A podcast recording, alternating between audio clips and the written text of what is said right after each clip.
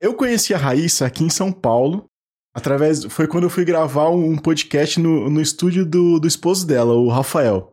Eu acho que na época, eu acho que vocês não eram casados ainda, né? Ou já era? Nem era, nem era casado ainda, nem era. Olha, faz muito que... tempo. Faz Foi bastante nesse, tempo.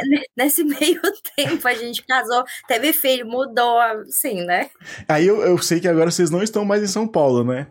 Estamos na Paraíba, voltamos por causa da pandemia, porque ele tinha um estúdio e fechou, né? E eu sou paraibana, minha família é toda daqui.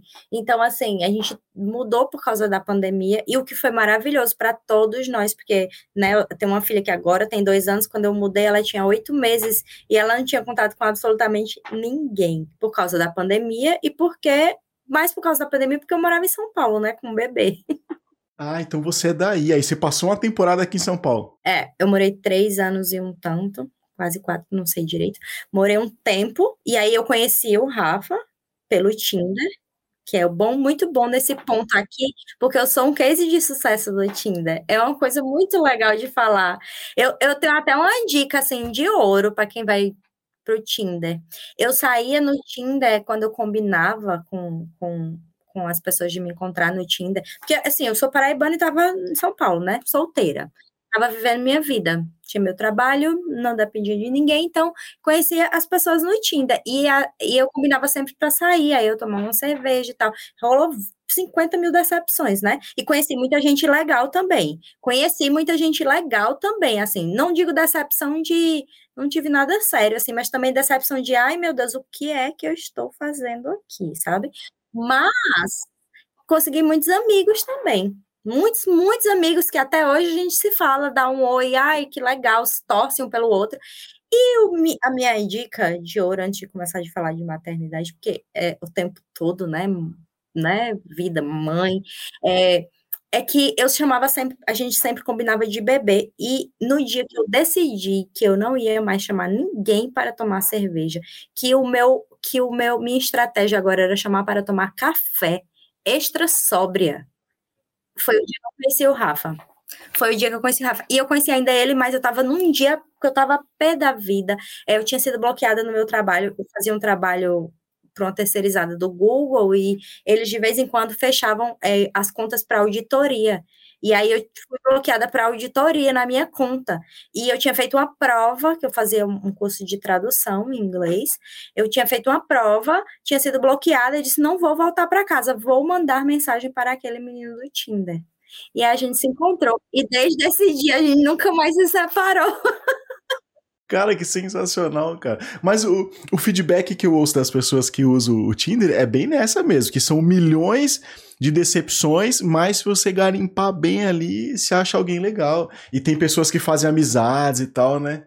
Tem que ter paciência também, né? Porque eu tenho várias amigas que elas têm zero paciência. Ai, não tenho paciência para conversar. Como eu falo muito, eu gosto muito de conversar.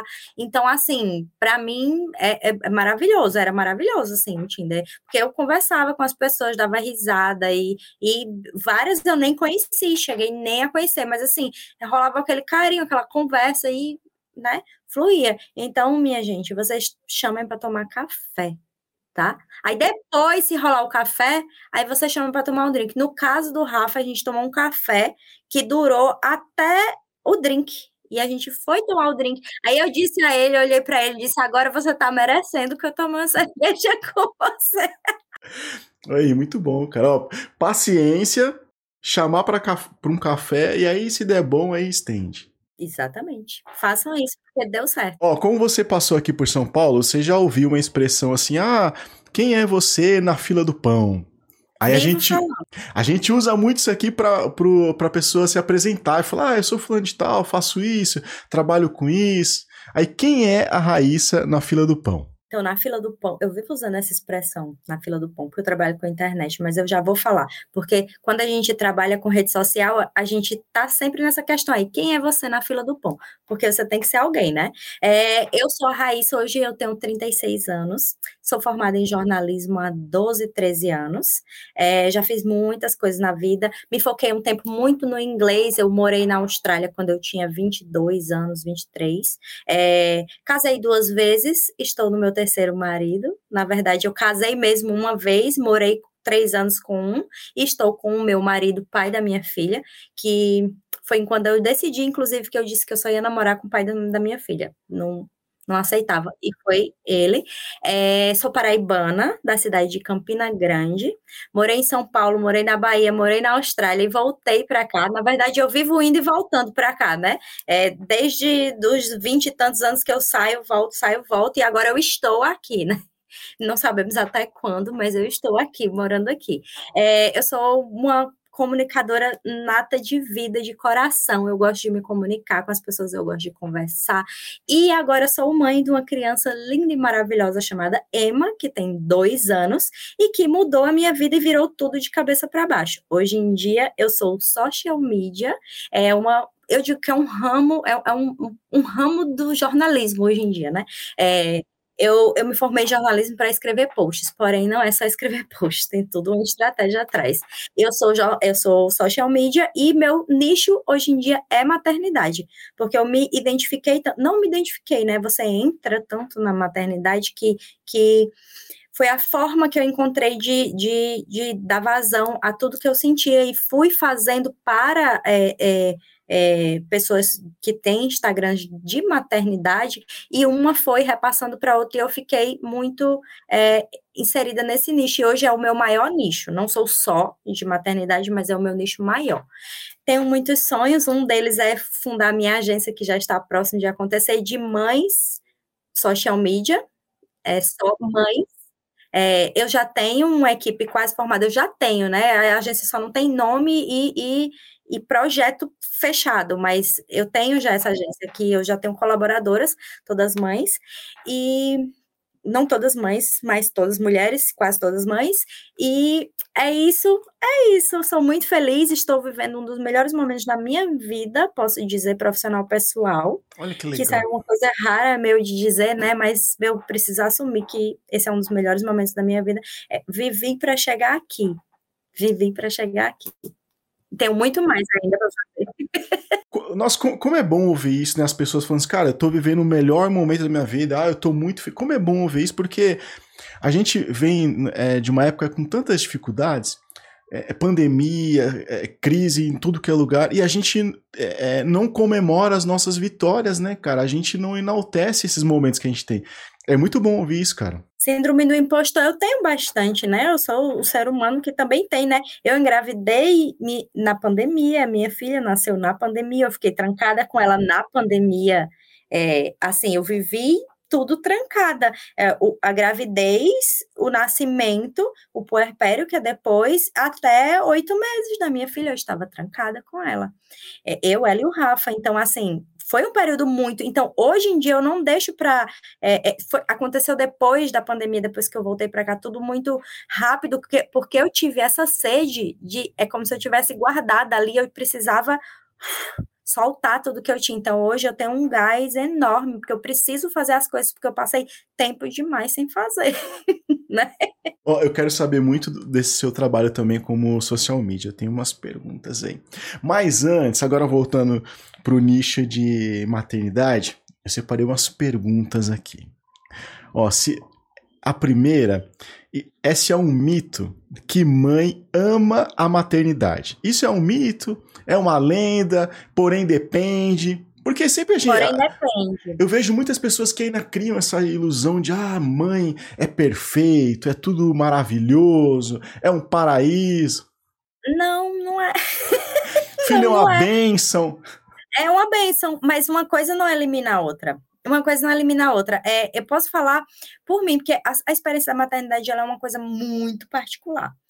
E a visão que eu tenho hoje em dia, que eu converso muito com a minha mãe, né? Que quando eu nasci, minha mãe tinha 17, 18 anos. As coisas eram diferentes porque é, antigamente se dedicava tudo ao filho, porque a, a vida não era assim, a maioria das mães não trabalhava, elas dedicavam a vida. Então, se você tem só o filho para tomar conta e você não tem a sua cabeça girando em mil outras coisas, talvez a maternidade fosse um pouco mais romantizada para a maioria das mulheres mesmo, porque é lindo ter um filho, né? É, tem uma frase de alguém que eu vi, eu não sei se foi no Twitter, que é assim, é, se você quiser ter filho, se você não quiser ter filho, filhos, não tenha, porque é a coisa mais difícil que eu já fiz na vida. Mas se você tem uma vontadezinha, tenha, porque é a coisa mais maravilhosa que eu já fiz na vida. Eu acho que é isso que, que, que sintetiza a maternidade. Não tem nada de romântico. Romântico é quando você vê seu filho sorrindo, quando ele dá os primeiros passos, quando é paga, entendeu? Paga toda todas as coisas que você vive. É, não, não, não é uma coisa que não compensa. Compensa, compensa. Mas é difícil, é difícil. Hoje eu estava num momento extremamente difícil. A gente faz home office, eu e o Rafa. Então, eu tô sem rede de apoio, assim, fixa, que é minha avó. que sempre fica fixamente com ela. Minha avó tá viajando e a gente tem que ficar, é, é, ficar com a criança, trabalhar um pouco, ficar com a criança é horrível, é muito difícil. Mas aí ela vai, fala uma palavra engraçada, você morre de rir, meio que se perde ali no tempo, olhando aquilo ali e, e volta. Então, assim, é, é meio essa frase que eu disse, entendeu? Não tem nada mais difícil que eu tenha feito, nada mais trabalhoso, nada que tire mais você do sério, é, mas não, também não tem nada mais maravilhoso. Eu nunca tive é, um propósito tão bom na vida enquanto quanto, quanto eu minha filha, não, você acha que você tem, você conhece um amor que você não imaginava que era possível sentir, e você conhece as piores dores que você também não imaginava que é possível sentir, como quando o filho está doente, por exemplo. É a pior coisa do mundo, entendeu? Então, assim, não é romântico. Não é. Quem vive a vida real, quem vive a vida real, que trabalha, que faz mil coisas, até a mãe que fica em casa, que trabalha em casa, que trabalha doméstico também é trabalho, né? É, tá pensando mil coisas, não é fácil, a não ser que você fique em casa, você tenha uma rede de apoio enorme e você tenha tempo para se dedicar, só que não é assim que as coisas acontecem, não é, entendeu? É, é bem isso mesmo. Ah, é, o que, que você acha? Tem algumas pessoas, já vi algumas mulheres falando que não, não tem esse sonho, que não pensa na maternidade, que não, que não quer ser mãe, e isso é algo já decidido por ela. Mas elas falam que elas sentem muito preconceito com isso, de, por parte de outras mulheres. Sacanagem, porque tem esse amor aí que eu disse a você que você não sabia que você iria sentir. Mas a responsabilidade e, e, e o, o, peso que vem junto com a maternidade, não estou falando peso de uma forma pejorativa, tá? É porque é pesado, vem, vem, vem pesado. É, não é para todo mundo. Se você não quer sentir, olha, eu planejei minha filha. E nos primeiros meses eu disse, gente, como é difícil. E eu planejei ela. Imagina quem não quer ter e, é, e, e, tem que ter e acaba engravidando, entendeu? Então, assim, eu respeito e defendo. Não quer ter? Não tem. Porque não é fácil. Você não precisa ter esse sonho para completar a sua vida. Você não vai sentir o amor de um filho por você mas talvez não seja aquilo ali para você. Talvez, talvez aquilo ali vá trazer um peso maior que, assim, que não vai ser para você. Então, assim, não tem, não tem. Eu tenho amigas que não não querem ter. Digo, não tenha, não quer ter, não tem. Eu vejo que não existe um, um, uma vontade além de um jeito, é de um sonho mesmo. Você olhar para a pessoa e dizer assim: eu não quero ter, e eu não vejo ela nessa personalidade de ter filho. Ela está no direito dela. Ela tem muitas coisas que ela quer conquistar e não vai ser um filho. Ela vai transferir o carinho dela para sobrinho, para filho de amiga, e ó, tá tudo bem. Agora eu vi você falando aí sobre, sobre trabalho. Como que é, é o mercado de trabalho depois da maternidade, cara. É muito complicado. Isso é chover no molhado, né? É óbvio que é muito difícil. É uma coisa que eu bato na tecla direto. Por isso que eu digo que eu quero fazer uma agência de mães, né? Para mães também empreendedoras. A, a ideia é para mães empreendedoras, porque não dão oportunidade. E assim, a, assim, eu conheço muitas mães que saíram do emprego depois que voltaram da licença maternidade. Quando acabou a, a, a licença maternidade, ou quando elas se sentiram prontas, elas foram para o mercado de trabalho, elas só receberam porta fechada na cara delas. E eu vou dizer uma coisa seríssima agora: se as empresas soubessem o que é uma mãe depois de parir um filho pronta para trabalhar, elas contratariam, porque a vontade é muito maior. A vontade de se dedicar, a vontade de fazer. Tem uma frase que eu acho que é de uma das minhas clientes, mas ela disse que não sabia se era dela exatamente, que é: filhos costumam parir grandes empreendedoras. Não existe coisa mais legal que isso. Vem uma força, e tem outra frase também que faz assim: filho traz o pão debaixo do braço porque você não sabe como, mas você dá conta e você dá conta melhor do que você daria.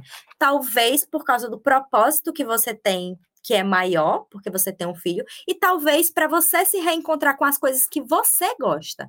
Você se dedica tanto ali à criança e aquele, aquela coisa de maternidade, de ser mãe, que você quer fazer coisas para você também, você quer se realizar em trabalho também. Não é só trabalhar para as outras pessoas, por isso que tantas empreendedoras.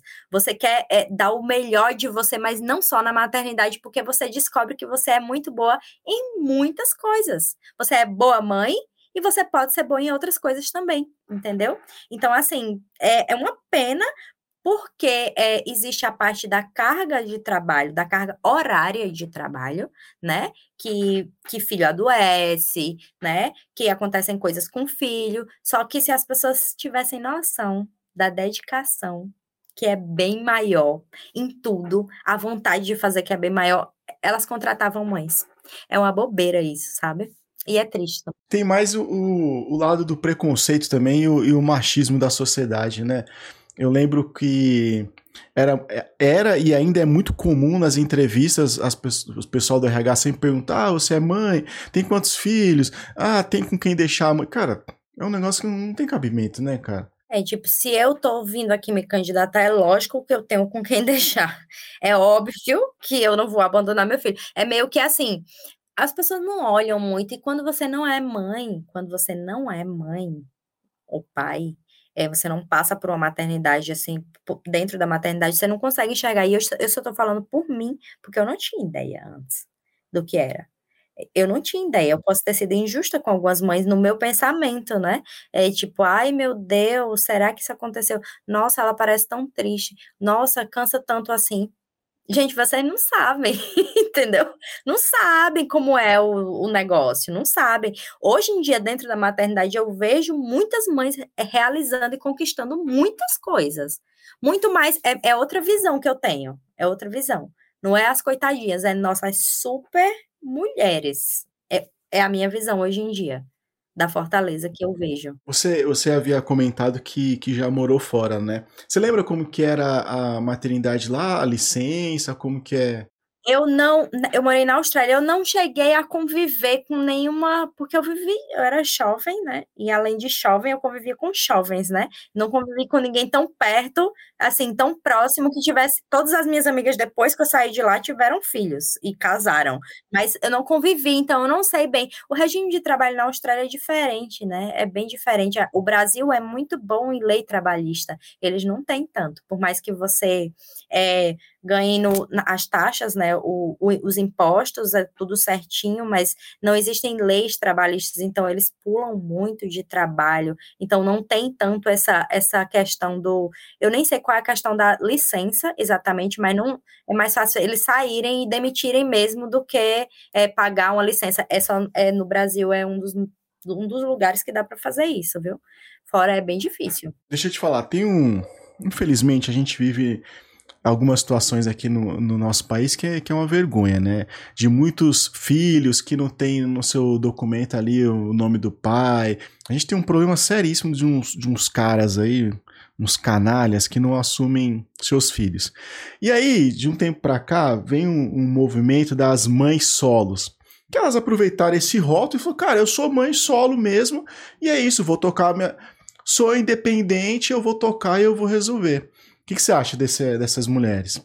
Olha, eu, eu admiro, nossa, eu admiro demais. De vez em quando eu penso numa mãe solo, porque assim, mãe solo antigamente se chamava mãe solteira, né? Só que aí você não pode colocar o status de relacionamento numa mãe que o pai da criança não quis, né, assumir, né? É, é, é, o que a gente, que algumas pessoas falam que é, que é o aborto masculino, que ninguém fala, né? Eu decidi não ter, simplesmente eu vou fingir que eu não tenho filho, sendo que ele nasceu, né? Porque ele precisou na nascer. É, é, essas mulheres, elas são as guerreiras, principalmente quando elas não têm rede de apoio. Tem muitas que não têm rede de apoio. Mesmo que elas não tenham a rede de apoio, dividir, você não ter com quem dividir a responsabilidade, porque a responsabilidade de mãe e pai, ela é muito diferente da responsabilidade de vó de tia, por mais que amem, estejam juntos. A responsabilidade de mãe e pai que é dividida, é, é, ela ser sozinha, ela é de uma carga, porque é uma carga mental. Não é só uma carga é, de trabalho de tomar conta da criança, é uma carga mental. É você pensar em todos os minutos daquela criança, de vida daquela criança, da hora que ela vai dormir, a hora que ela vai acordar, ela está sob a sua responsabilidade. Eu acho assim, é muito difícil. Eu bato muita palma para quem é mãe solo. É, é assim, é, é uma das coisas mais difíceis a se fazer na vida é você ser uma mãe solo. E eu conheço várias e assim, bato palmas para elas porque eu sei um pedacinho do que seria se eu não tivesse o pai da Emma comigo, entendeu? É, e é triste porque a sociedade olha e não sabe, não sabe como é difícil. É, é, é, é tem também outra frase que se diz, eu não sei se é um, um livro que tem, que assim, é, para criar um filho é preciso de uma aldeia, né? Só que quando as pessoas. Isso eram ensinamentos antigos, né? Hoje em dia, olham para a mãe e falam: o problema é teu, o filho é teu. Assim, sabe? Se livra, é seu, é sua responsabilidade, é muito, muito, muito, muito difícil. Isso aí, principalmente para mãe solo, até para uma mãe que não é solo também, mas para mãe solo é pior, né? Porque você olha às vezes e as pessoas não, não compreendem, não entendem seu cansaço. Aí elas olham seu cansaço e elas olham para você e voltam e tipo, é responsabilidade sua. Tipo, não importa se você tá cansada, é responsabilidade sua, entendeu? É, é, falando em, em, cansaço, era outro ponto que eu queria falar aqui, que é da se, se mães têm burnout. Burnout é aquela síndrome de, de esgotamento e tal, que Gente, geralmente tem do trabalho. materno. Eu fiz um post há um tempo desse do burnout materno, mas não foi um post exatamente. Eu postei esse post com várias páginas de, de notícias falando que existe burnout materno. Existe. Você passa várias páginas de várias, assim, foi alguma instituição que, que, que constatou que existe, gente, porque é muita carga. É muita carga você ter a responsabilidade de uma criança, aí você é, come, dorme, roupa, tudo. E você meio que dá uma pirada, tem hora que você dá uma pirada. É, é os mínimas coisas, viu? Eu tô falando cortar unha, é, limpar o ouvido, é, dar o ferro, porque tem que dar até, sei, sei lá, um ano. Dar, dar o ferro, será que eu dei o ferro hoje? Será que eu dei aquelas gotinhas? Hoje é assim, você pira, porque não é só o filho, né? É, tem a casa, tem a comida, tem o trabalho, tem não sei o quê. Quando você vê, tipo, e a gente vive muito acelerado hoje em dia, né? A gente vive muito acelerado, a gente é, é tudo na palma da mão, então tá tudo aqui, tem muita informação aqui, tem muita informação acontecendo aqui, ali, você, tipo, pira. Não sei como eu não tive ainda. Não sei, mas assim, é muito fácil. E as pessoas, e as pessoas não se dão nem o direito de reconhecer que tá esgotado. Elas falam, não, eu não posso, eu sou mãe, eu tenho que fazer e não.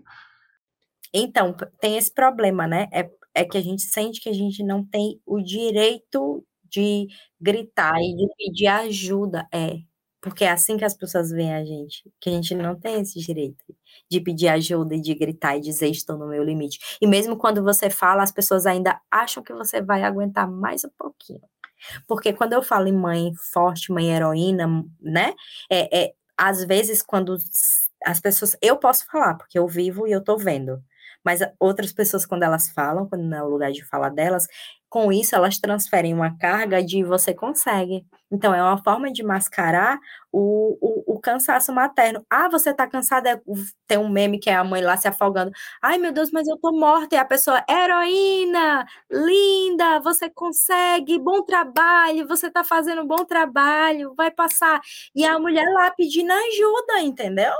Pedindo ajuda, pedindo, pelo amor de Deus, alguém vem me salvar. Fica aqui com meu filho uma hora para eu poder trabalhar, para determinar isso aqui, eu preciso ir no supermercado, não dá para levar ele. Você pode olhar, sabe? É, não, mas você consegue, você dá conta. Que ótimo. Aí bate nas mães solo aí também, né? Que aí é, é duas vezes pior para elas, entendeu? Eu sou muito assíduo lá no seu Instagram, né? Aí eu vi uma, uma publicação lá que você fez que era três expectativas versus realidades da, da maternidade. Vocês lembram dessa publicação? Mais ou menos. É, eu, deve ser coisa que eu vivo falando, né? Porque sai tudo da minha cabeça, né?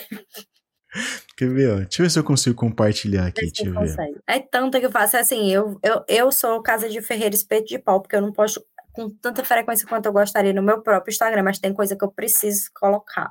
Eu preciso falar. Ó, vê se hum, lembra. Eu adoro esse post. eu adoro esse post. É para aceitar e ser feliz, né? Casa impecável, eu limpo quando dá. É isso, porque tem coisa que se você ficar encucando, cara, eu adoro minha casa arrumada, mas não dá. Ou é minha casa ou é minha saúde mental agora, nesse momento. A tipo, expectativa tipo, é que, que ficasse tudo impecável, né? É, mas, mas aí dá, a né, realidade, né, quando dá, você vai e limpa. Não, não, sabe? Não pira nisso daí. Não pira. A outra é aparência perfeita e beleza real. Isso, porque a gente tem uma, né, antes de ser mãe, a gente tem muitas mulheres, né? Tem aquela coisa aparência perfeita. Eu, eu, Raíssa, eu sou bem nem aí, sabe? Eu não, sou muito de boa com isso. Mas tem umas coisas que me pegavam muito. Por exemplo, é, meu cabelo estava sempre arrumado. Sempre arrumado.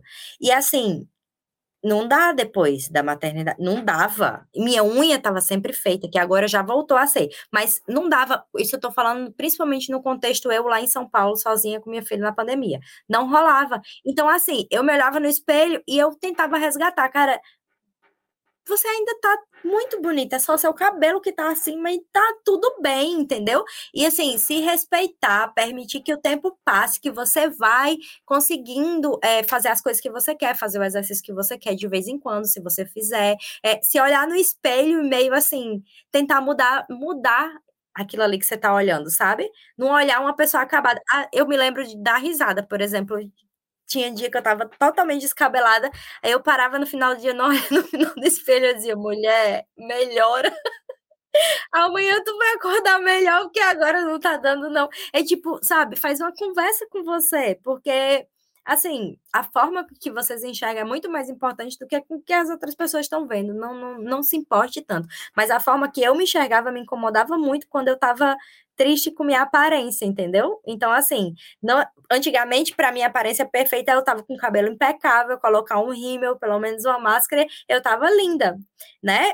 A roupa que eu queria, mas não é assim. O que é que dá para fazer hoje? dá para colocar um brinco, dá para prender o cabelo para ele não ficar tão bagunçado e deixa eu ver. Talvez depois de amanhã eu faça a unha. Será que tem muito daquela parada porque é, é a mulher pós-maternidade, ela tem uma bomba de hormônios, né? Será que isso não influencia? Ela fala, cara, eu preciso ficar bem porque tenho meu marido, mas eu tenho que cuidar da minha filha, eu tenho que fazer tudo. Ela fica mais sensível. Existe, não, não é bem sensibilidade, não. Existe uma, uma coisa depois que a mulher tem o filho que a gente chama de puerpério, né?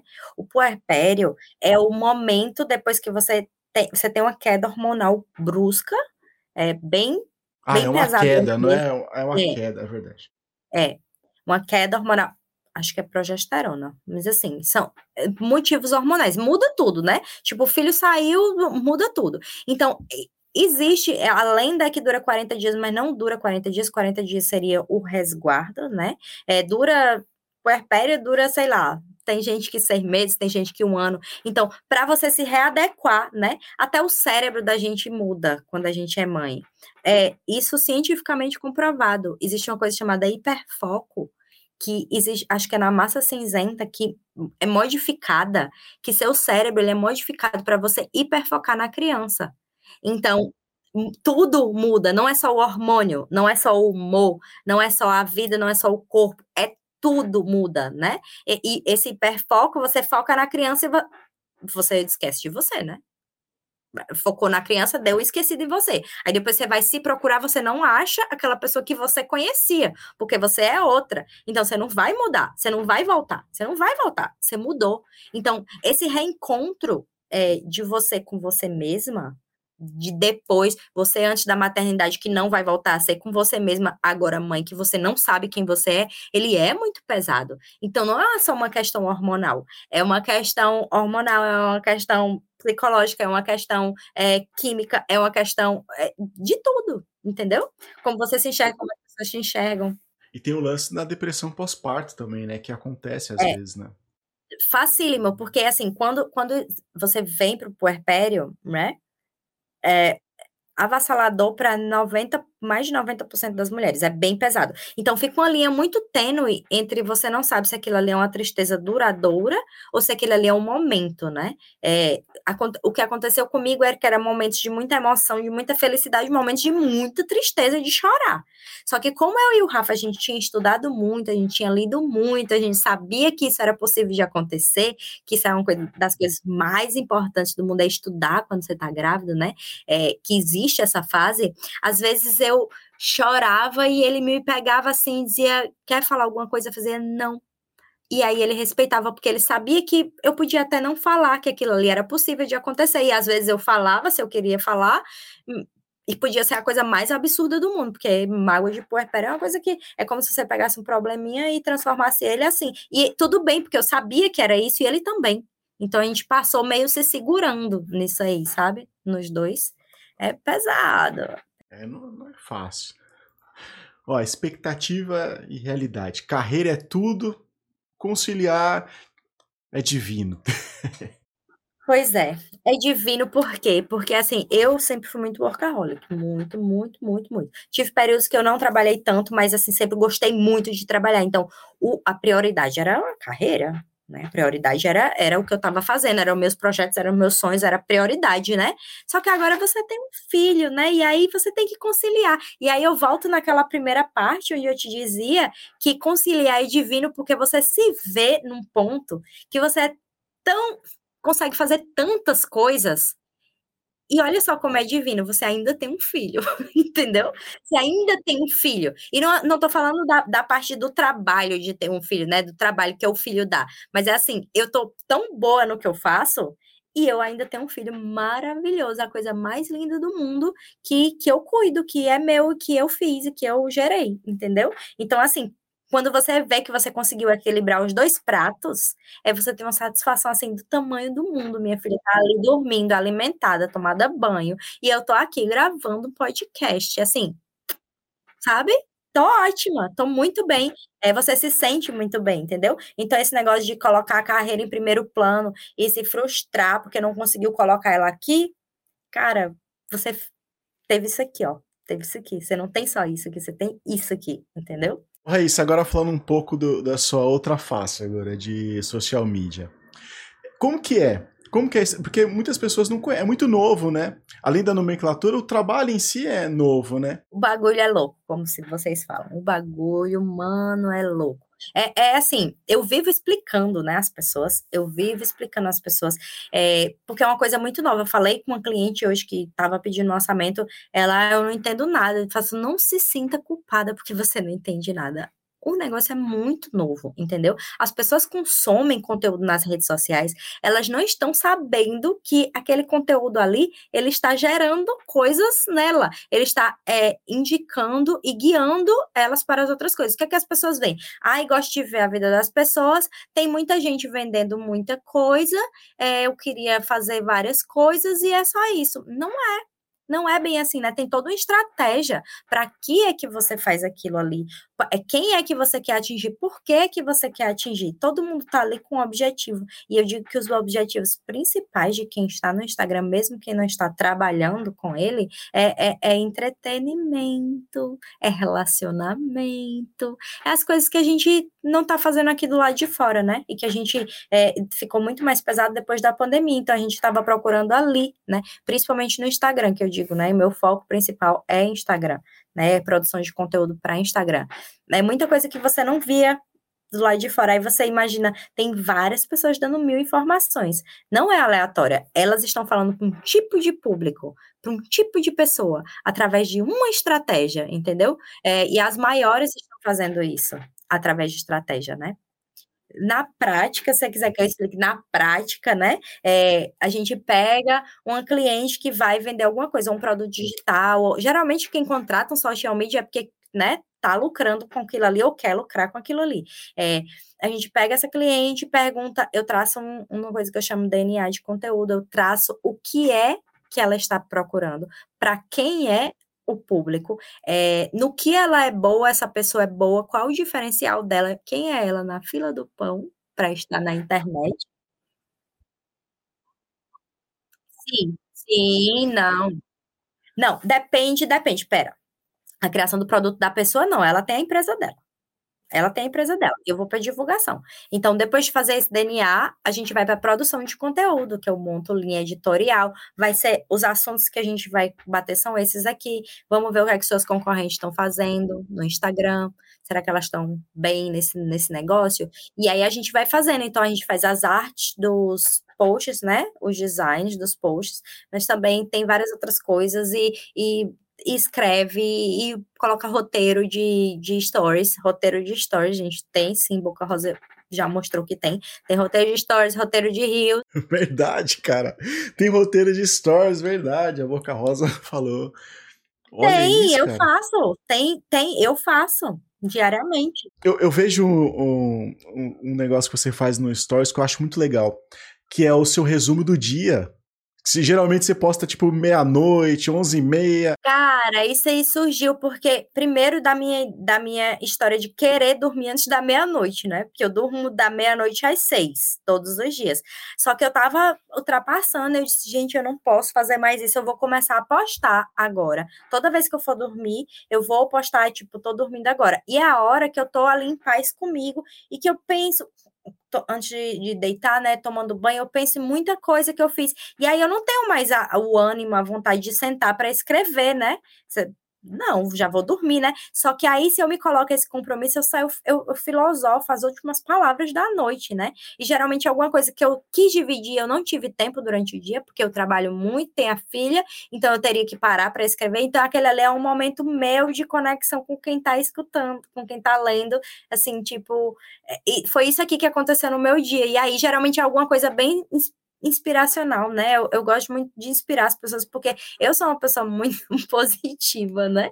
Muito, né? Eu gosto muito de, de, de ser otimista, então geralmente é tipo isso que eu falei. É, sua vida não acabou, é, minha vida não acabou, hoje tá ruim, mas amanhã vai estar tá melhor, pode ser diferente, hoje dia foi difícil, é, não nessas palavras, mas sempre com, com coisas que acontecem comigo. E aí vem um, um, livro que eu lembro, e aí vem um site que eu lembro legal de ver, e aí vem um, um sabe, tem, eu dei uma dica um dia desse do, do Future Me, que é um site que manda é, e-mails para você no futuro. Você escreve para você daqui a cinco anos, a dez anos. E eu já recebi uma carta minha do passado e é assustadora. Então, eu lembro dessas coisas é, que eu poderia falar e no dia a dia eu não tenho tempo de parar e contextualizar e falar. Então, no final do dia eu faço. Olha, é muito, é muito bacana mesmo. Raíssa, e qual. Você pode falar quais são as áreas de atuação assim dos seus clientes de que você mais atua? Então, a maioria, a maioria é maternidade. Aí eu tenho uma médica que é a assim, eu era fã dela, vou dizer a você, olha. Eu era fã dela antes de fazer mídia social direito, assim, porque eu trabalhava com outras coisas e fazia mídia social pontualmente. Eu era fã dela. Ela praticamente me ensinou a ser mãe. É, porque eu sabia nada de ser mãe, né? E ela é uma médica, ela tudo dela é baseado em evidência científica, ela é muito simples, fala de forma muito simples. E eu era fã dela. É, começou assim, minha tia ainda mora lá na Austrália, então ela sempre mandava uns clientes para mim de mídia social e eu já estava fazendo. Acabou que foi uma roupa, é, uma essa cliente que até parou de fazer um tempo, ela tinha roupa mãe e filha, então ela era minha cliente de roupa mãe e filha que morava na Austrália. Roupa, né? Combinando, mãe e filha. E começou com ela, depois veio essa médica que, cara, eu consegui trabalhar para ela conversando com ela por direct. E eu digo que foi Deus que disse assim: você vai trabalhar para ela, porque hoje ela tem ah, muitos seguidores. É a doutora Januse, ela é maravilhosa. Quem é mãe estivesse te escutando, talvez conheça ela, porque ela é uma referência, né? Ela é uma grande referência hoje em dia no Instagram. Eu conversava com ela, mas eu só conversava besteira, nunca conversava coisa de só coisa risada, né? E ela respondia de vez em quando, eu me divertia com aquilo. Passou. Um dia ela levou é, um calote de um designer. E eu disse, o que é que você tá precisando? Mas, tipo assim, eu não sou boa designer, mas eu me viro. É, tipo, o que é que você tá precisando? E a gente começou a conversar. E aí, no que a gente começou a conversar, ela, eu tô precisando de mais coisas, você é jornalista, né? E a gente deu match, né? Só deu match, porque assim, acabou que eu trabalho, faz mais de um ano que eu estou com ela. Com ela, aí depois dela teve a segunda, a terceira nicho maternidade que não foi através dela, que foram uma, é uma equipe do Rio de Janeiro de obstetras e enfermeiras obstétricas que se juntaram, é uma equipe que atende parto hospitalar humanizado, bem bonito. E aí elas postaram que estavam precisando de uma social media. E aí uma pessoa me enviou e eu enviei a proposta para elas e fiz um negócio para elas e fiquei com elas. É, é, aí são as duas do Rio, né? Então, a partir delas duas, aí já pipocou várias do mesmo nicho, através delas. Só que aí eu faço outras coisas também. Tem uma cliente minha que é da área de cartonagem, fazer caixinhas e convites ela vende curso disso, ela vende curso disso, é uma mulher inspiradora demais. Aí tem um brechó de um brechó infantil, que eu já trabalhei presencialmente aí em São Paulo para elas. Pessoas que eu amo da minha vida, elas são hoje em dia elas são minhas clientes. Eu trabalhava em loco e hoje em dia elas são minhas clientes na área de maternidade. Eu não vou conseguir lembrar todos, porque é, tem uma psicóloga, tem outra pediatra, a, a doutora Inês, Ai, ela é maravilhosa. mas ela as é um áreas estão sempre ali, né? Se relacionando não, ali. Acabou ali. que, é, acabou que não foi tudo através da, da doutora Janose, mas é, acabou que o universo, né, sei lá, o próprio, né, o próprio trabalho. Eu conheci a Renata, que é outra social media, é, através da doutora Janose, porque por menção de Instagram, e a Renata também é social media, e ela era é, o filho dela era paciente da Inês, que é quem a gente faz, trabalha junto hoje em dia fazendo o Instagram da Inês. A gente tem várias parcerias. E que é uma pediatra, assim, maravilhosa. É uma mamãe pediatra, ela. A Inês é um ser humano iluminado. Então, assim, acaba que são nove clientes hoje em dia. Eu tô com nove clientes. É, hoje em dia tem a Ariana também, que a Ariana é médica também, de UTI, mas ela tá, tá voltando a sua área. Ela fala bastante de, de autoestima materna, ela está fo focando mais na, na parte estética, que a mãe não precisa, né, tá acabada. Também faço esse Instagram. Nossa, gente, é um monte. Eu amo meu trabalho. Eu sou apaixonada pelo meu trabalho. Todas mulheres. Todas mulheres. Eu não tenho nenhum cliente homem. Uma, uma, essa semana, se você quiser dar risada, essa semana eu passei uma cotação para uma loja de parafuso. Olha, olha aí. E eu tô disposta a pegar, porque assim, não é só pelo dinheiro, também pelo desafio. Eu gosto bastante. Eu quero transformar o Instagram de uma loja de parafuso num super Instagram, entendeu? Pego o desafio, dei risada e pego o desafio pego de bom grado, mas todas mulheres, todas mães também, todas as minhas clientes. Raíssa, e se você pudesse dar uma dica assim para as mamães que são empreendedoras, que tiveram a maternidade e aí veio a pandemia e aí muitas estão trabalhando de casa. Eu vejo muito muita propaganda assim no, no Instagram de é, vem vendendo sonhos, né? Não, você vai ganhar muito dinheiro agora de casa, porque é muito fácil, todo mundo tá fazendo. Aí muitas pessoas se iludem e tal. Não é tão fácil assim, né, cara? Não, não é tão fácil assim, também não é tão difícil assim. É meio que nem tanto ao céu, nem tanto ao chão, né? Não é tão fácil, não é tão difícil. Não existe dinheiro rápido, né? É, o que eu consegui construir foi uma construção de uma formação, né? Só que todo mundo tem uma pontinha de, de formação e de vontade. A única coisa que eu diria é estude e se organize. Se organize para estudar antes de fazer alguma coisa. Se organiza, coloca o pé no chão e se você quiser fazer algum curso, começa com os cursos grátis. Começa com os cursos grátis, que tem muitos cursos grátis.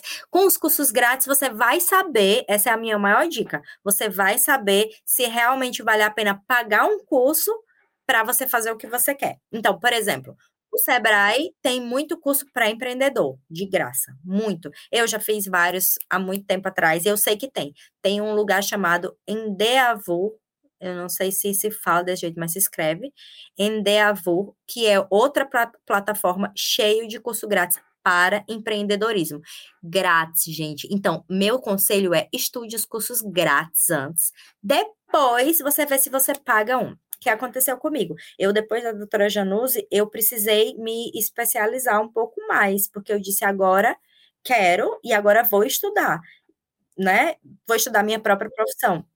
E aí eu comprei o curso, foi o primeiro curso online que eu comprei, não foi barato, mas eu precisava e eu sabia que eu precisava exatamente daquele curso naquele ponto, entendeu? É um curso de formação em social media, ou seja, eu já sabia o que eu fazia e eu estava fazendo uma formação dentro da minha profissão. Aí você compra bonito, aí você compra fácil, mas não compra achando que um curso vai mudar a sua vida. Vai atrás dos grátis, das coisas grátis. Até digo YouTube também, tá? Até YouTube. Por exemplo, quem quer começar a fazer design, vai atrás do YouTube, no, atrás do Canva no YouTube. Tem um monte de gente ensinando boa. Aí depois você vai e compra um curso. Você quer fazer tráfego? Tráfego, aprendi tráfego. Comecei num curso e terminei no YouTube, tinha tudo lá. Entendeu? Verdade. Você faz tráfego também no, no, seu então, trabalho? Então, eu tenho uma pessoa que faz tráfego na minha, no, na, minha, na minha agência, que não existe, porém existe. Eu tenho uma pessoa que faz tráfego. Eu tive que estudar porque eu preciso gerenciar o tráfego. E aí é o serviço agregado que eu tenho é gerenciar o tráfego. Ela entra, faz a estratégia, coloca a estratégia, coloca para rodar e eu faço o gerenciamento, que é basicamente esse botão e esse, esse daqui tá bom, esse não tá bom, né? A estratégia ela que tem que fazer é instalar todos os botões, essas coisas muito complicadas, assim, que é, eu, eu tive que aprender a fazer e eu fiz para mim primeiro. Vi como é que funcionava para gerenciar os das clientes, é uma coisa que eu ofereço hoje em dia. A gerência, né? Porque a ideia é que a gente vá é, gerenciando as pessoas que trabalham para a gente e gerenciando por trás todo, né? Essa é, a ideia básica. É, eu usei, eu usei é, tráfego, talvez tenha alguém ouvindo que não saiba o que é, né? Mas é como se fosse aquelas propagandas do, das redes sociais, que as pessoas impulsionam e tal. Eu usei uma vez quando na época que eu lancei o livro. E aí fiz por conta ali, mas é meio, é meio complicado, né? É meio chatinho fazer, né? É muito. Tem gente que. Quem faz tráfego, assim, é, é muito. Tem que ser muito organizado, inteligente. E eu não estava conseguindo uma mulher que fizesse tráfego, eu só encontrava homens. Até que num grupo eu consegui uma, uma menina, eu fazia cotação para as minhas clientes, né? Fazia cotação, só cotação nos grupos, porque eu ainda não tinha encontrado. Aí teve uma menina que eu conversei com ela, ela, ai, ah, você faz Instagram para maternidade, eu sou mãe, meu bebê tem oito meses, aí o meu amor, vem aqui, vamos conversar. E aí ela é minha parceira hoje em dia, vamos conversar, eu preciso de você, porque eu preciso de mães, e ela ficou assim, encantada, e hoje em dia ela é minha parceira. Ó, que legal, assim, oportunidade de trabalho aí, viu? Ela tava procurando e não tava fácil achar. Pois é, pois é, tráfego para quem gosta de estudar, acho que muito bom de número, assim, porque você não precisa fazer exatamente conta, né? Mas tem que ter muita paciência para para fuçar as coisas. É um processo, né? Como tudo, é um processo. Faz isso, faz aquilo, faz isso, faz aquilo, mas é bastante, né? É, para quem gosta bastante de processo. Eu gosto muito de comunicação. A formação, é, acho que é gestor de tráfego, né? Alguma coisa é assim. É gestor né? de tráfego. Gestor de tráfego. Procure no YouTube, gente. É assim, se vocês assistem uma aula, vai ver lá se você gosta, porque assim, tem, tá precisando bastante. É uma área tem que demanda, está precisando. Né? E é caro, viu? É caro. É caro, não é barato um, um, um, um uma estratégia de tráfego, não. É, eu, eu recomendo super. É, cara. Meu, passou muito rápido. Aí, Quase uma Nossa, hora já. Eu falo muito, gente, eu falo bastante. Não, mas é enriquecedor seu conteúdo, cara, muito bom. Cara, eu queria agradecer, eu fiquei muito feliz quando você aceitou, porque eu falei, ah, o pessoal que me segue vai adorar esse bate-papo, cara. Eu que agradeço, assim, eu fiquei surpresa e fiquei muito feliz, porque é muito. Quando você fala para mãe, é muito fácil você falar, é, ficar só no seu nicho, né? Eu, eu participo só, só do meu nicho, é muito fácil, né? Mas quando você tem a oportunidade de, de fazer outras pessoas olharem para as mães, foi o que eu falei no começo da entrevista, da, do, da entrevista do podcast, é muito legal saber que pode ser que alguém me escute e olhe uma mãe diferente depois dessa, desse, desse episódio do podcast. É olhar com muito carinho e cuidado para aquela mãe, porque você não tem noção do que ela está vivendo. É, pode ser que o dia dela tenha sido um inferno e ela vai lhe receber com um sorriso, mas é, é, a gente tem muita necessidade de, de que as pessoas olhem e escutem a gente, porque às vezes a gente nem consegue falar, né? Tá ali do lado, olhar com mais carinho, não julgar, não Tem mais empatia, né? É, não julgar, sabe? Não dar pitaco, porque você não sabe, você não sabe, né? E fiquei muito feliz e quero que seja um incentivo aí, assim, ó, mães e mulheres, é, dá para fazer muita coisa, assim, além da maternidade. Eu estou aqui para provar isso. Sua vida não acabou. Me fala o seu Instagram. É Raíssa. É KPA. KPA. Raíssa. Tem, KPA. tem outras. Você tá atuando nas outras redes também? Ou só no Instagram? Eu só no Instagram, porque assim, meu nome no Facebook tá Raíssa Arruda, no TikTok eu só tô lá pra fuçar coisas das clientes e postar, porque assim, eu tô muito especializando no TikTok, né? É isso Essa que eu ia te falar, cara. Ela, assim, ela virou, eu não me coloquei ainda, não me posicionei eu, como não me posicionei ainda, mas minhas clientes, assim, eu tô posicionando elas muito bem.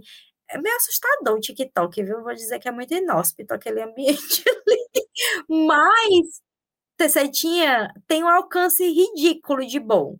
Cara, eu tinha muito preconceito com o TikTok. Eu falei, eu, eu, me recuso a entrar nessa rede aí, com essa molecada fazendo dancinha, não vou. Aí eu comecei a mexer, falei, cara, tem, tem gente aí fazendo conteúdo bom lá, cara.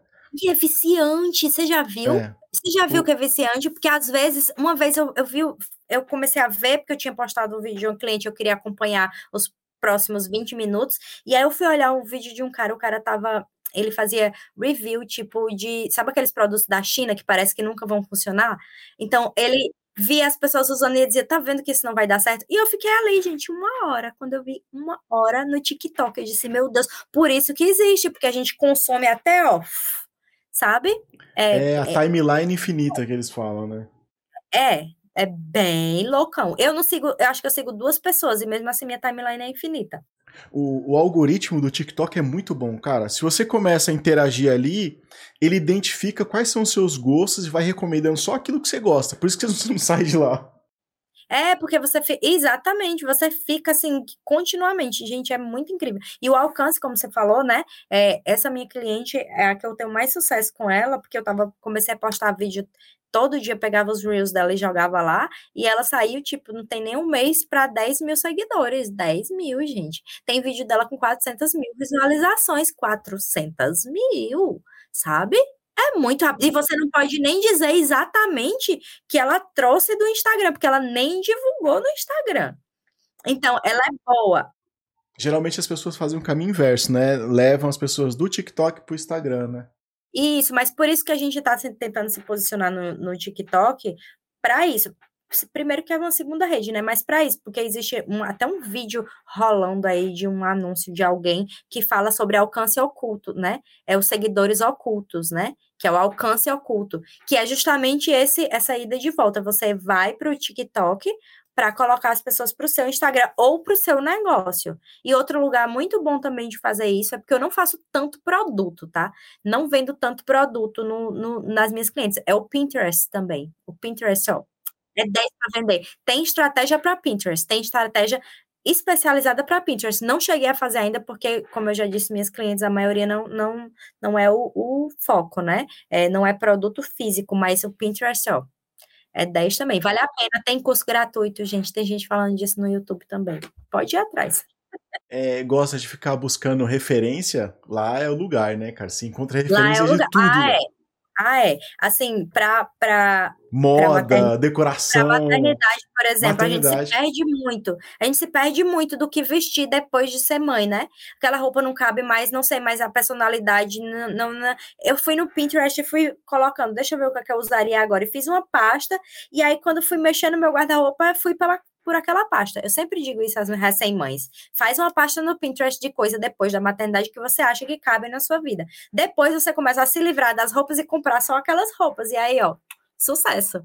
É eu sucesso. gosto bastante. As dicas de arquitetura, de decoração, é muito legal, cara. Muito bordado, legal mesmo. eu gosto muito de bordado. Eita, é, é, o meu, é o meu né, passatempo favorito, bordado. Nossa, eu fico vendo bordado. Referência, muito bom. Muito bom. Gente, é infinita a conversa, viu? É infinita. Se deixar, eu falo. Não, é isso aí. Gente, ó.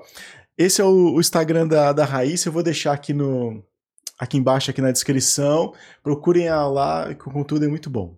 Obrigado, viu, Raíssa? Muito obrigada, Wesley. O que você faz também de abrir os olhos e, e, e olhar, fazer as pessoas olharem com mais carinho uma para as outras, umas para as outras. Eu não estou falando só do ponto de vista da maternidade, tá? Porque eu não nasci mãe, né? Estou é, falando de quando eu era solteira, de, de antes, de quando cara, o que você faz é muito bonito. Assim, é, ah, é muito sensível, é muito sensível, entendeu? o olhar que você tem com o outro ser humano, né? É muito sensível. Então, eu tô muito feliz de estar aqui hoje. Ah, que, que isso, obrigado. Fiquei feliz aqui com o seu feedback, viu? Obrigado, viu? Um abraço. Beijo, beijo.